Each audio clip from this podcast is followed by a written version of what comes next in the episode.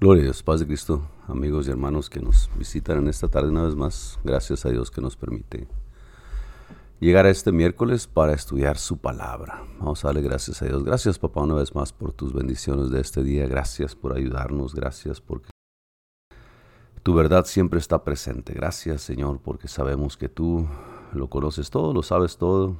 De ti proviene todo y a ti, Señor, te debemos todo. Así es de que gracias a ti, gracias papá, porque tú has sido bueno, has sido fiel. Gracias porque tú nos abrigas, nos cubres, nos ayudas, nos perdonas, nos sustentas. Gracias Señor. A ti la honra, a ti la gloria. Te pedimos por este estudio que podamos concluir con claridad y que podamos asimilarlo y entender que tú tienes palabra para nosotros y tienes propósito para nuestra vida.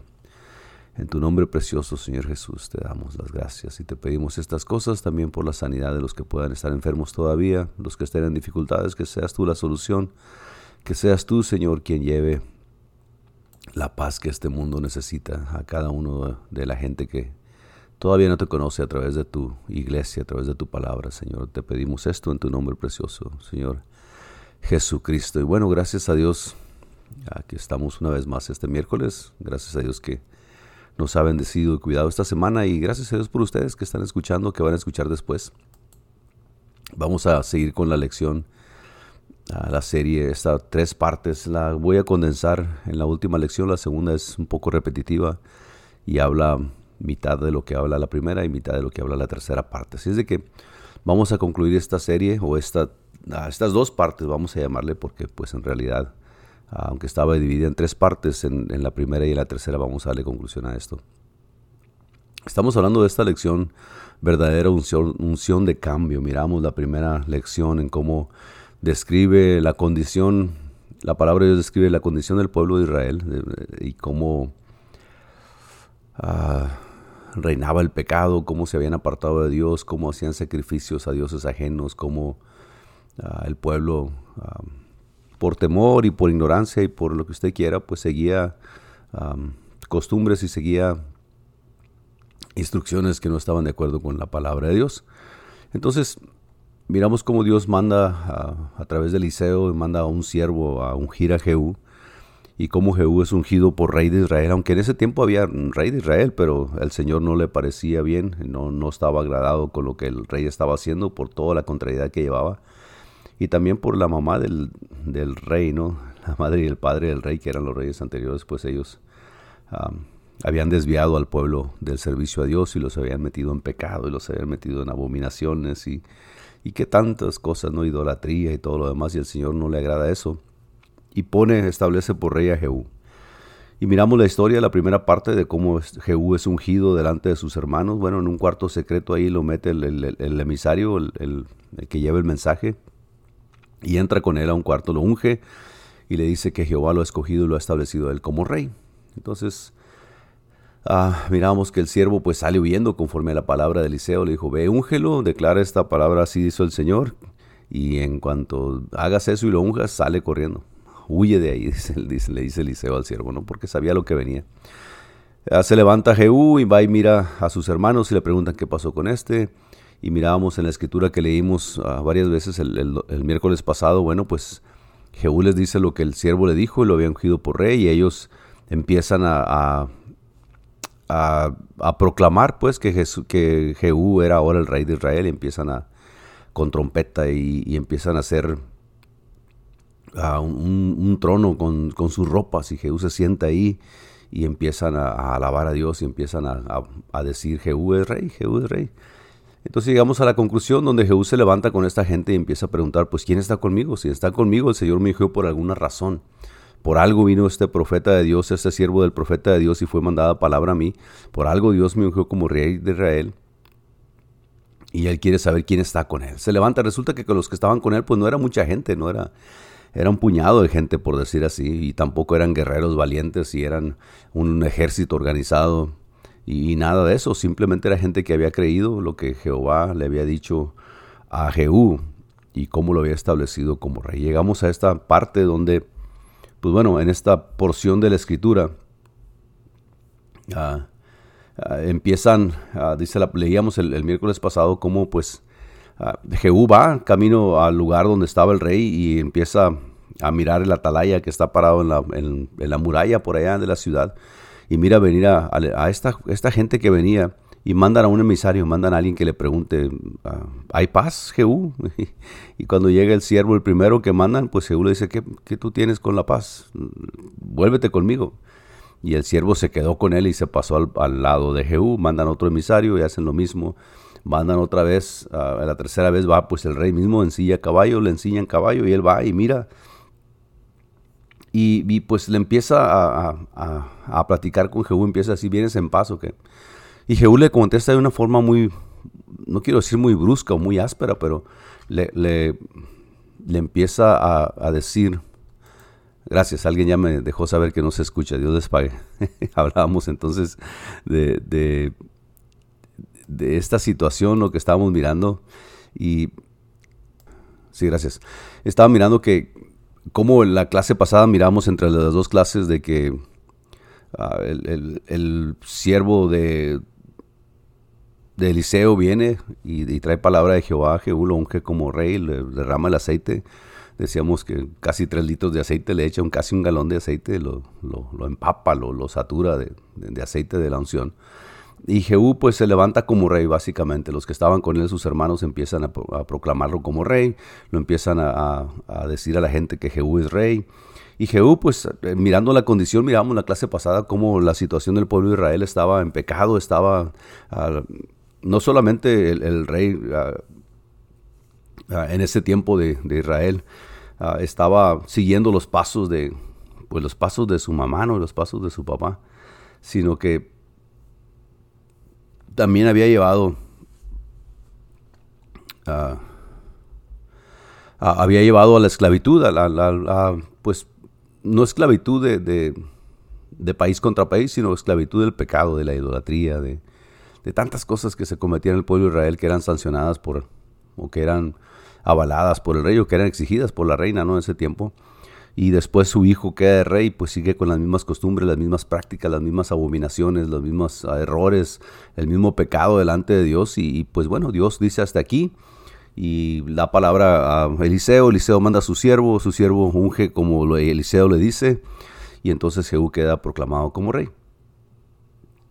Miramos la clase pasada cómo es enviado, cómo los hermanos de Jehú, los que estaban alrededor de él, lo, hacen un trono con sus ropas y lo sientan y lo proclaman como rey y empiezan a tocar trompeta. Pero Jehú no se queda ahí, simplemente que después de que le dice lo que el siervo les dijo, se levanta y empieza él a, hacia donde estaba el rey, ¿no? Empieza a ir a, a la casa de Acab.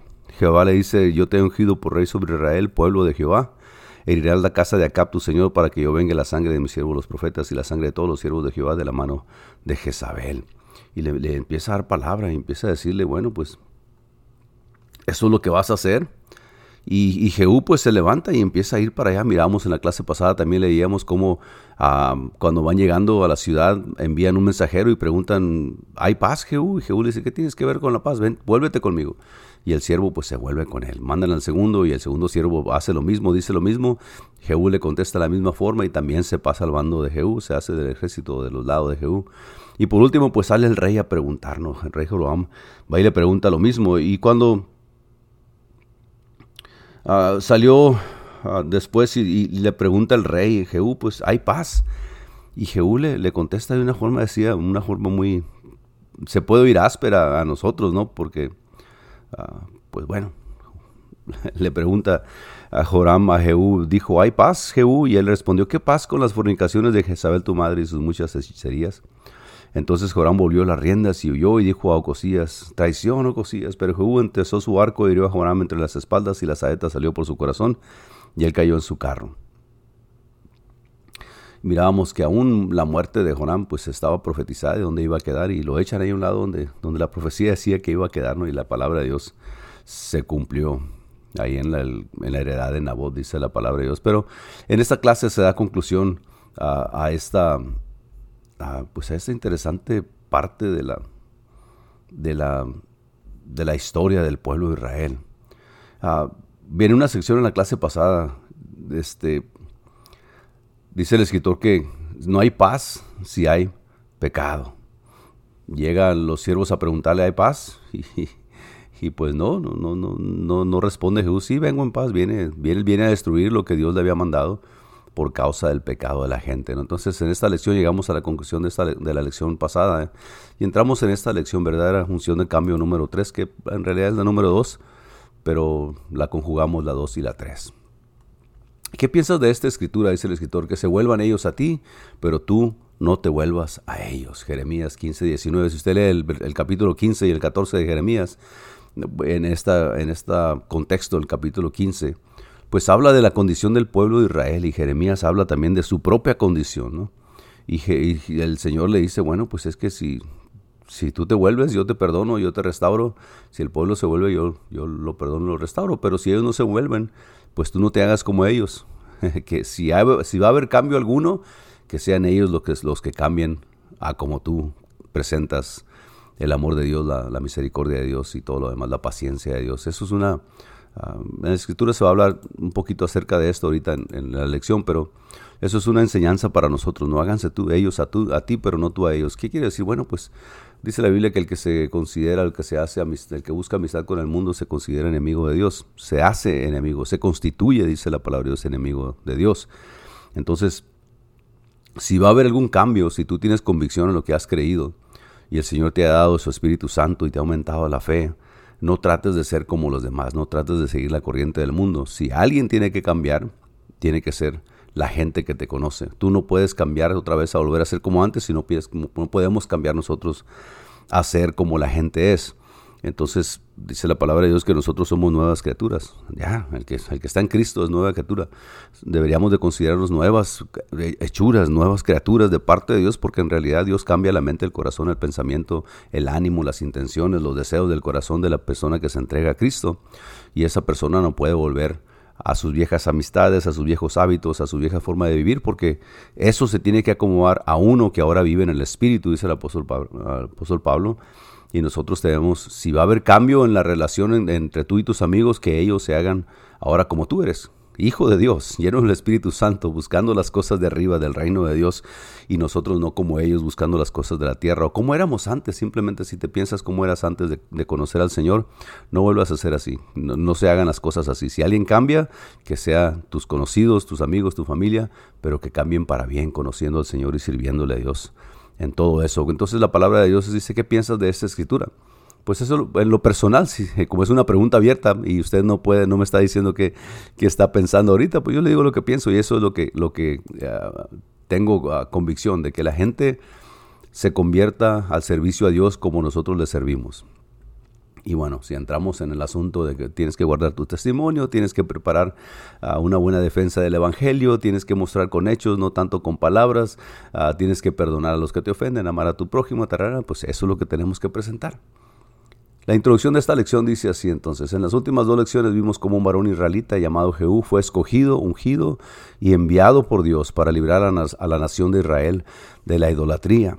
Observamos también cómo Jehú marchó para conquistar la ciudad de Jezreel con tan solo un puñado de hombres. Por último vimos cómo él hirió de muerte al rey Joram de Israel, que había salido a negociar con él. Después Jehú mató también a Ocosías, rey de Judá, y aliado de Joram. Está tremendo porque básicamente con, el levantarse Jehú uh, de rey como Dios lo haya puesto, pues deja a Israel y deja a, Judá sin rey y se convierte él en rey, ¿no? Porque Dios ahí lo puso.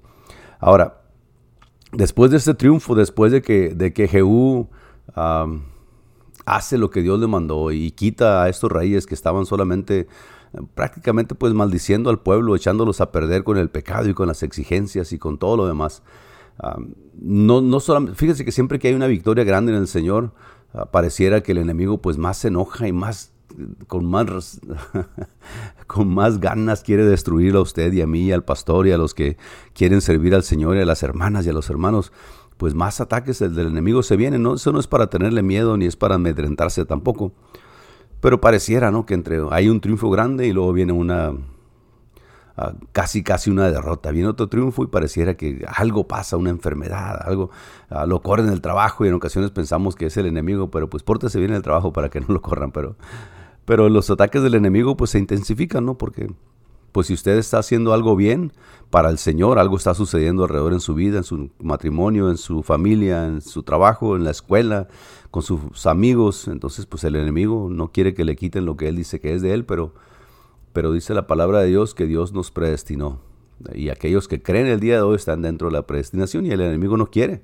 Es lo que menos quiere, que la gente sea salva. ¿Para qué? Pues para probar que Él tiene el poder y que Dios no es nada, pero la palabra de Dios dice todo lo contrario.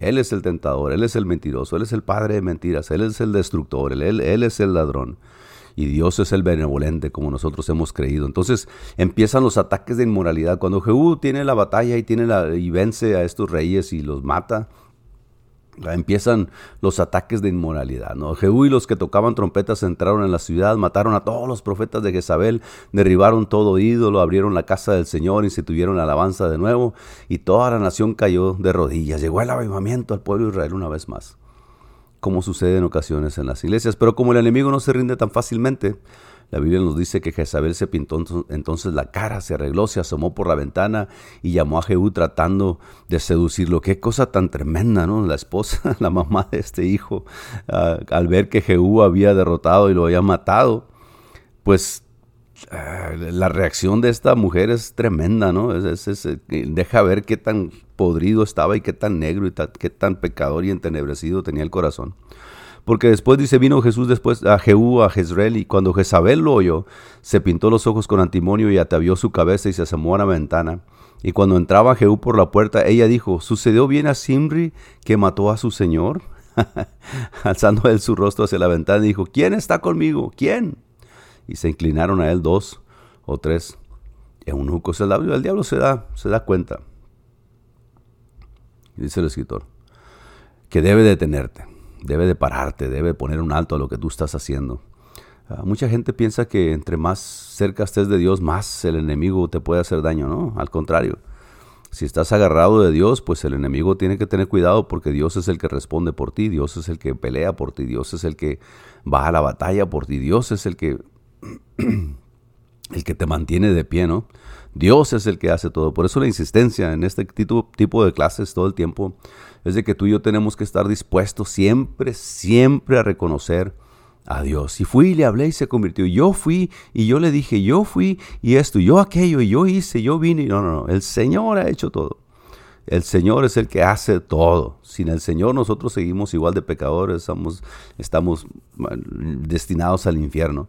Pero Dios es el que provee todo, Dios es el que da las fuerzas, el entendimiento, la solución a los problemas, la provisión a la necesidad. Pero el diablo, pues él se da cuenta que debe detenerte, pues de lo contrario la unción verdadera que tú traes transformarás vidas, familias, transformarás ciudades. Él sabe muy bien que debe hacerte cambiar de esa idea el enemigo, con tal de, entrar en un pensamiento ahí en tu mente para que empieces a decaer, te empieces a deprimir, empieces a cuestionar si esto es lo que tengo que hacer. Cuando empiezas a darle vuelta al asunto que el enemigo pone ahí, entonces empiezan las dificultades. Él sabe muy bien que debe hacerte cambiar de idea, pero se da cuenta que no puede. Entonces hace su último esfuerzo, como no ha podido atraparte de otra manera, vienen con ataques de inmoralidad. Y aquí aunque se menciona la tentación, ah, en el asunto, en la sexualidad de la persona, por lo que describe que Jezabel se pintó y que se arregló y se peinó y se asomó a la ventana, ¿no? Ah, los ataques del enemigo son de una y mil formas, no, necesariamente tiene que ser de esta forma. En esta ocasión, la mujer trató de tentar a Saúl para ver si le perdonaba la vida, porque ella sabía que venía, acababa de matar a su hijo, que era el rey, y ella sabía que la que seguía era ella. Entonces, puede ser un ataque inmoralidad en la sexualidad de la persona, puede ser un ataque Muchos le tiran el ataque a la economía, pero el ataque a las economías pues son para los que aman las riquezas, ¿no? que, que están aferrados a lo que tienen y, y no dan reconocimiento a Dios que Dios les ha dado todo. Pero dice el escritor, pues para seguir adelante, ah, como no ha podido atraparte de otra manera, viene con ataques de inmoralidad. Viene contra ti por medio de la tentación sexual, dice el escritor. La, sensualidad ¿no? de la persona ah, ha hecho caer no voy a decir a 10 o a 20, probablemente a miles y miles de gente a través del tiempo, hombres y mujeres. En esa ocasión, pues es una mujer la que está tratando de seducir a Jehú, supuestamente por lo que ella está haciendo, ¿no? Entonces viene a ti por medio de la tentación sexual, viene para hacerte un adicto a la pornografía, para involucrarte en adulterio y fornicación, viene a, hacerte caer de esa forma porque la carne, dice la palabra de Dios, que la carne es débil. Y la gente que no está fuerte en el espíritu y no está agarrada del Señor, el ojo lo traiciona, el oído la traiciona, ah, la, sensualidad, los sentidos lo envuelven y se guían por el momento, no se guían por unos minutos de placer y echan a perder una vida de trabajo, una vida de familia, una vida de matrimonio, una vida de padre, una vida de madre, ah, solamente por satisfacer una necesidad biológica que tenemos, pero que Dios nos ha dado compañero y compañero a cada quien. Y a su tiempo, a uno de los jóvenes, pues ellos también van a llegar a tener una compañera o un compañero donde, donde Dios avala y Dios permite y Dios estableció ese tipo de relación, pero la gente que se deja llevar por los ojos, por los oídos, especialmente la gente que busca adulaciones o que les falta algo, que les falta aquello, pues no va a faltar quien venga a hacerlos caer, ¿no? Y el enemigo pues es especialista en eso. Entonces viene para tratar de seducir al varón, a la mujer de Dios. Pero esta generación no puede caer en la unción falsa del espíritu de Jezabel. Ese espíritu de Jezabel se ha mencionado un millón de veces en los últimos tiempos. La predican, la enseñan y dicen un montón de cosas del espíritu de Jezabel. Y claro, en un contexto correcto, pues sí, de la intención y el espíritu que esta mujer tenía, pues era de destrucción, ¿no? Pero así como tenía el espíritu de esta mujer de echar a perder al pueblo, tenía el hijo y lo tenía el esposo y lo tenían aún todos aquellos que eran profetas de Baal y que tenían adoración a otros dioses que no es el Señor. Y en esta ocasión, pues bueno, esta mujer quiso hacer algo.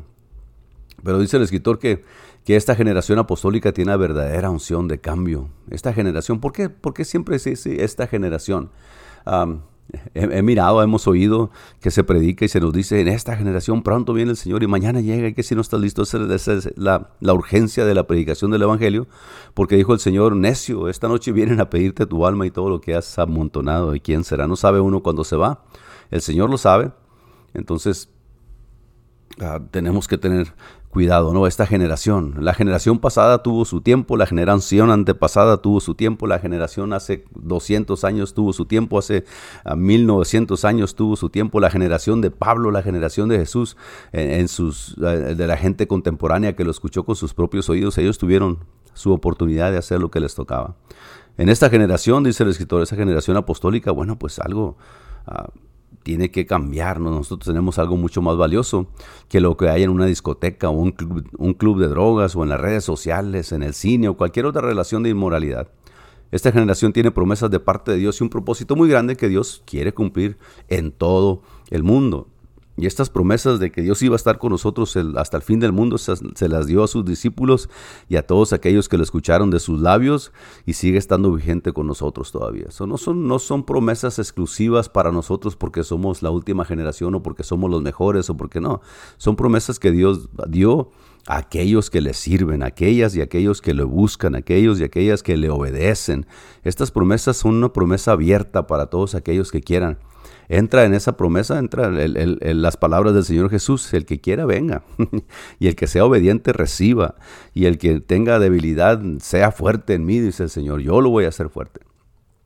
en, medio de todo esto, no, no, hace mucho, no necesitamos ser tan explícitos o darle muchas vueltas al asunto para entender que el mundo está en pecado, que la facilidad el día de hoy para involucrarse en lo incorrecto, pues está a la vuelta de la esquina, está en tu computadora, está en lo traes cargando en el teléfono, está en las amistades, está en lo que practica el mundo, ¿no? Pero esta generación porque ahora nos ha tocado vivir a nosotros en esta generación, no porque seamos mejores que la pasada o seamos peores, es que simplemente esa generación nos toca a nosotros porque el día de hoy tenemos el trabajo que hacer, el día de hoy tenemos nosotros la necesidad de llevar el Evangelio, el día de hoy. No nos van a pedir cuentas por la gente que vivió hace 200 años y a lo mejor nos piden cuentas por la gente que vive 50 años después de nosotros porque nosotros podemos influenciar a esta generación para la próxima, para la generación que sigue, siga guardando los mandamientos, el amor, la promesa, la misericordia ah, del Señor, lo que Él habla, lo que Él demanda de nosotros, ¿no? Entonces, ah, Dios quiere ah, cumplir sus promesas en cada generación y en todo el mundo, pero tú permanece puro. Jezabel andaba por allá arriba tratando, tratando de detenerse. Dice, está parafraseando y lo está aplicando para el propósito y el beneficio de esta lección.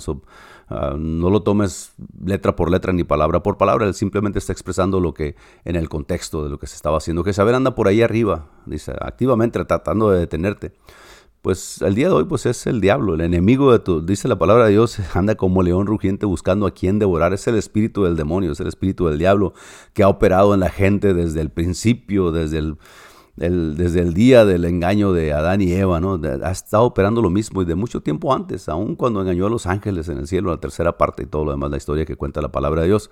Entonces el enemigo anda buscando a quien devorar. Anda por ahí buscando, tratando de detenerte, buscando seducirte a través de una falsa unción. Pero tú no la tienes que prestar atención. Recuerda, oí siempre que la unción que tú tienes es más fuerte, más grande y más poderosa que cualquier otra unción, cualquier unción falsa de cualquier espíritu de esta era. ¿Cuál es el espíritu de, falso? ¿Cuál es el espíritu de una unción falsa? Bueno, pues dice la Biblia que los, los que traen otro evangelio, los que predican otra cosa, los que van en contra de Dios y su palabra, pues dice la Biblia, sea anatema, sea maldito. Esos son los que andan buscando ese espíritu del diablo que en ocasiones la gente le toma más atención a las palabras que alguien habla porque se oye, se mira, se para muy bien, se prepara muy bien, se viste muy bien, uh, sus ademanes y su forma de, su demeanor, dicen en inglés, cómo se comporta y cómo se presenta son muy buenos y muy bonitos pero de, parte de Dios pues no tiene nada y, desvían a la gente. Entonces ese es el espíritu en el cual nosotros tenemos, con el cual tenemos que batallar, ¿no? El espíritu puede ser un espíritu de seducción, un espíritu de mentira, de avaricia, de codicia, de rencor, qué sé yo, el, el, enemigo por eso anda como león rugiente buscando a ver qué es lo que a ti te atrae, a ver qué es lo que a ti te hace enojar, a ver qué es lo que a ti te hace desear otras cosas fuera del Señor. Cuando Jehú oye a Jezabel llamando, no le responde, sino que pregunta. En lugar de decirle a Jezabel, sí, aquí ando, vengo de matar al rey. Ah, ¿Cómo le iba a caer las palabras esas a, Jezabel, no? Vengo de matar a tu hijo, que era el rey, y ya lo maté, ahora yo soy rey en su lugar. No le contesta, sino que pregunta, ¿habrá alguien allá arriba del lado del Señor? Versículo 32. Y la Biblia dice que había dos eunucos. Un eunuco es alguien que ha dejado estéril. Ah, en ese tiempo los hacían eunucos. El reino no quería preocuparse de que los criados tuvieran algo que ver con la reina, así que los hacían eunucos, los castraban, los, dejaban estériles. Ah, pues en este tiempo, pues por la fuerza, ¿no? Pero, estimado hermano, querido amigo, con todo respeto, en ese tiempo, perdón, sí, con todo respeto queremos decirte que si tú andas jugando con el espíritu de Jezabel, o sea, si le andas haciendo caso al enemigo, si andas tratando de ser amistad con el mundo, si andas tratando y por qué no decirlo, si te quieres vestir como el mundo, hablar como el mundo, practicar las cosas del mundo, te haces amigo del mundo, deleitarte en las cosas del mundo, acuérdate que su palabra dice que te constituyes enemigo de Dios, pero si tú andas en eso, si andas jugando ahí poquito aquí, al cabo que no es para tanto, poquito allá, eh, ese espíritu de inmoralidad, ese te va a volver estéril, hablando espiritualmente. En otras palabras, tú ya no vas a poder reproducirte. ¿Qué es lo que está diciendo? Bueno, pues va a ser el, el trabajo que tú quieras hacer o quieras pretender hacer para la obra de Dios va a ser estéril, no va a producir fruto porque tu mente y tu corazón están en otra parte te conviertes en un eunuco, un estéril, alguien que ya no tiene reproducción, no puede reproducirse en otros. Acuérdese que un discípulo es alguien que hace como su maestro. Y ojalá que todos quisiéramos ser discípulos del Señor en el sentido de yo quiero ser discípulo de Cristo. ¿Por qué? Porque yo quiero hablar como Él hablaba, caminar como Él caminaba, perdonar como Él perdonó. Perdona, perdona, es el, ese verbo es actual, presente. Amar como Él ama, perdonar como Él ama, ayudar como Él ayuda, entender como Él entiende. Aunque si nos metemos en la psicología, mucha gente predica el día de hoy, Cristo te entiende mejor que tú. Y sí es cierto, sí es cierto, pero Él quiere que tú decidas. Por eso te puso a ti y a mí, nos dio a nosotros el libre albedrío y nos da su palabra para reconocerle y obedecerle. Y sí, tú tienes que hacer esa decisión cada día, ¿no? Pero tú permanece, dice el escritor, Jezabel ha estado quitándole la unción verdadera a muchísimos de esta generación. Y obviamente tú lees la palabra Jezabel y ay, el diablo ha estado quitando la unción verdadera a muchísimos en esta generación. Es decir, la capacidad de producir vida o transformar a otros en nuevas criaturas a través del Espíritu Santo faltó ahí. Pero tú permaneces puro. Permanece puro, permanece limpio, cuida tu caminar, pelea tu batalla cada día, unge tus ojos, unge tus oídos, unge tu corazón con la verdadera unción en la clase antepasada no fue suficiente. Una de las lecturas que leíamos es, mira, ve, vende todo lo que tienes, sígueme tomando tu cruz. Y mucha gente quiere hacer cosas muy buenas, dar todo lo que tienen, quieren seguir al Señor, pero no quieren llevar la cruz. llevar la cruz de Cristo es el sacrificio personal que tú puedes hacer en negarte a participar del pecado, porque ahora participas de las cosas de Dios. Te niegas al pecado, batallas con la, con la tentación, ah, te arrepientes cuando llegas a cometer alguna falta, algún pecado delante de Dios, pero siempre cargando tu cruz. ¿Cuál es tu cruz? Pues esa es todo, la, frustración que en ocasiones el ser humano siente por no hacer lo que quiere hacer, lo que el, el cuerpo o su mente quieren hacer, sabiendo que el Espíritu Santo está contra eso. Lleva tu cruz, llévalo a los pies de Cristo, llévalo a sujeción a Él. Dice que traigamos todo pensamiento cautivo a sujeción, sujetos a los pies de Cristo, ¿no? Entonces, mucha gente pues quiere tener unción, pero no quiere tener sujeción. Así es de que ahí te la dejo de tarea. Si quieres unción, te tienes que sujetar al, al que nos ha dado su, su, Espíritu Santo para empezar. Entonces, unge tu corazón con la verdadera unción. Ahora, ¿cuál, cuál tipo de unción? Pues una unción que liberta.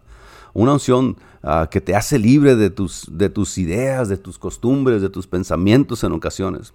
Cuando Jehú pregunta, ¿hay alguien ahí arriba del lado del Señor?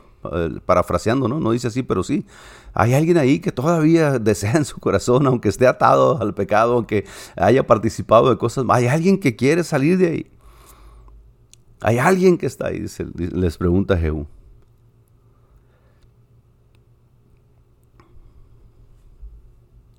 Alzando él entonces su rostro hacia la ventana, dijo, ¿quién está conmigo? ¿Quién? Y se inclinaron dos eunucos, diciendo, pues, nomás estamos nosotros aquí.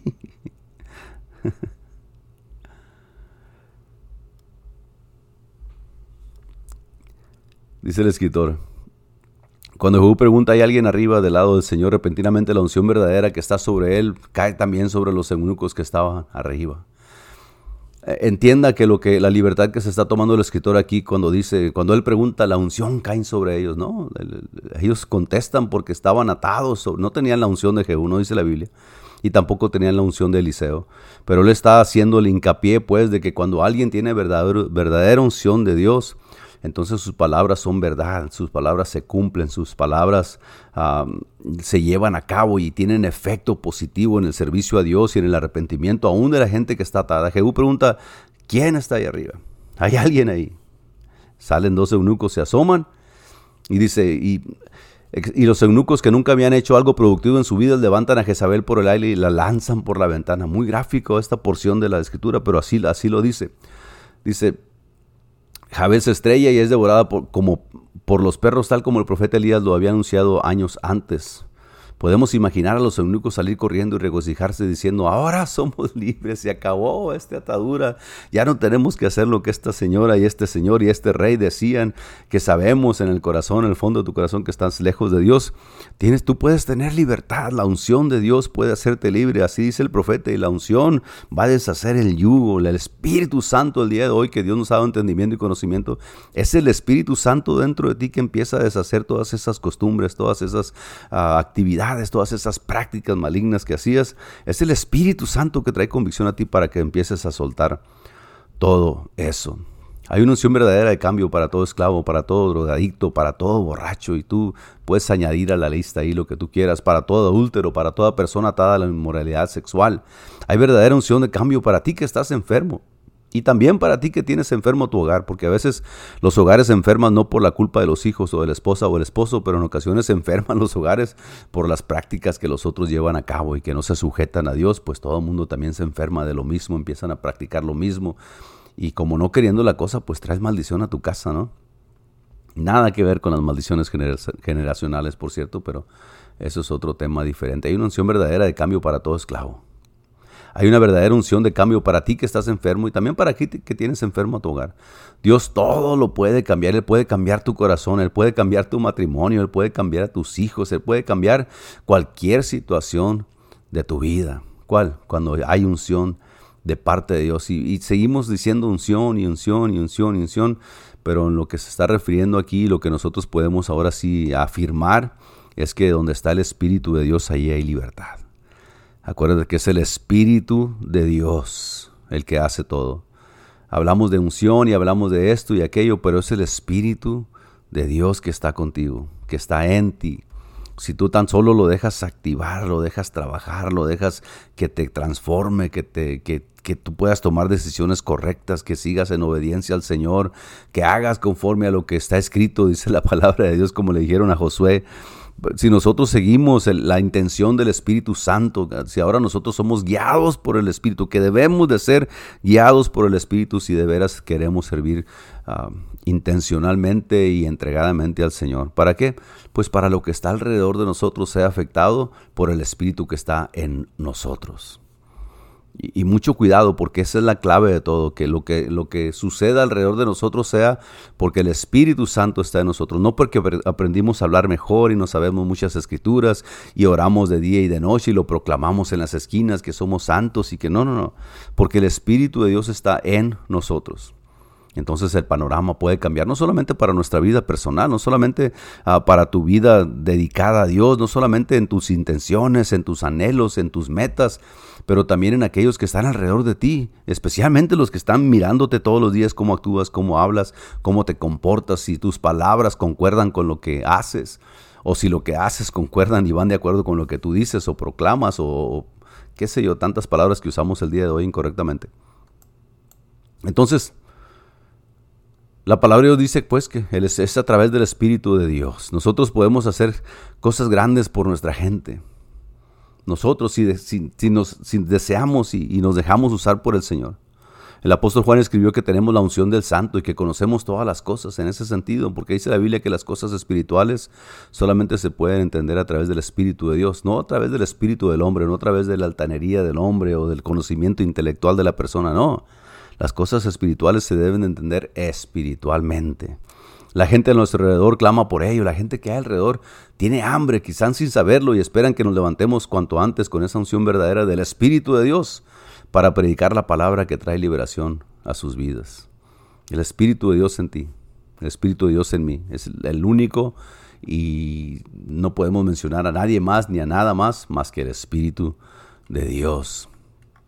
El espíritu de Jezabel y sus falsos profetas no tienen suficiente poder para cambiarnos a nosotros, pero nosotros sí tenemos el poder para cambiarlos a ellos, obviamente, y la hincapié es de que el espíritu de Dios tiene poder para cambiar la gente. Nosotros no podemos cambiar a nadie, no sucede nada porque yo digo, porque tú hablas, porque el espíritu de Dios está contigo y está conmigo.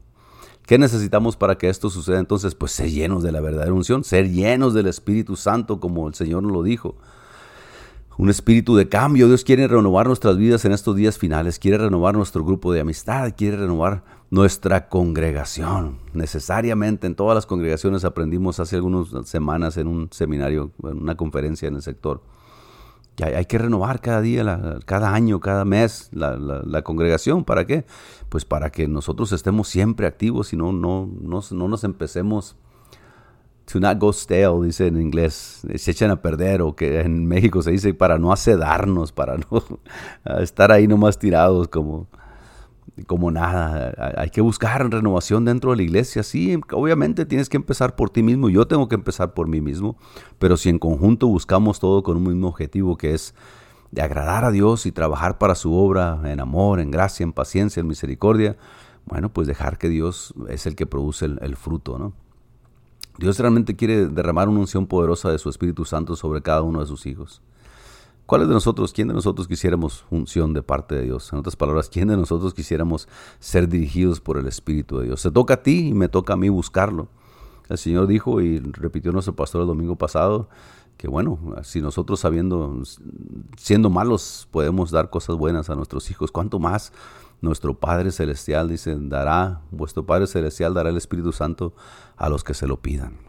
El Espíritu de Dios es el que hace la diferencia, el Espíritu Santo es el que divide a la gente, el Espíritu Santo es el que marca la pauta, el Espíritu, el Espíritu Santo es el, es el que marca a la gente, es donde, donde hay Espíritu de Dios las cosas suceden como Dios quiere en todo, en administración, en economía, en sanidades, en predicación, en, en, que la gente llegue a la iglesia, se convierta en, todo, el Espíritu Santo. Una iglesia sin Espíritu Santo no es iglesia, como decía el domingo antepasado, una iglesia, una iglesia cristiana que sacan a Cristo de la iglesia, lo echan afuera porque su mentalidad su inteligencia y la sabiduría de la iglesia y la prosperidad ya no pueden permitir que Cristo esté ahí porque se les va la gente o ya no pueden permitir que Cristo ah, sea el que gobierne el cuerpo de Cristo que es la iglesia pues no es iglesia cristiana, es congregación de cualquier otro tipo, es una asamblea de cualquier otro tipo, es un club de cualquier otro tipo, ¿no? Pero nosotros eh, estamos marcados por el Espíritu Santo y tú y yo tenemos esa necesidad de siempre estar conectados al Espíritu Santo. Sin Espíritu no hay vida. Hay vida terrenal y la vida terrenal nos lleva a la muerte y la muerte nos lleva al infierno pero el Espíritu Santo que marca la diferencia en aquellos que queremos servir a Dios, tiene que estar presente en nuestras vidas. Necesitamos anhelarnos, necesitamos ah, abrazarnos de Él, necesitamos permitir que trabaje en nosotros para nosotros poder hacer trabajo en la obra del Señor. Sí, para poder hablar con libertad, sí, para que Dios sea el que hable cuando tú hablas, para que sea Dios que dé a través de tu mano, que Dios perdone a través de tu boca, que Dios sane a través de, de la oración que tú hagas por ellos. Sí, es el Espíritu de Dios, siempre va a ser y nunca va a cambiar de que nosotros podamos hacer algo separados de Cristo. Él dijo, yo soy la vida verdadera, ustedes son los pámpanos separados de mí, nada podéis hacer. Puedes construir templos, puedes hacer programas, puedes manejar carros, puedes tener casa, puedes tener familia, puedes hacer un montón de cosas, pero fuera de mí, en el Espíritu, en las cosas que de veras tienen peso para la vida eterna, no puedes hacer nada.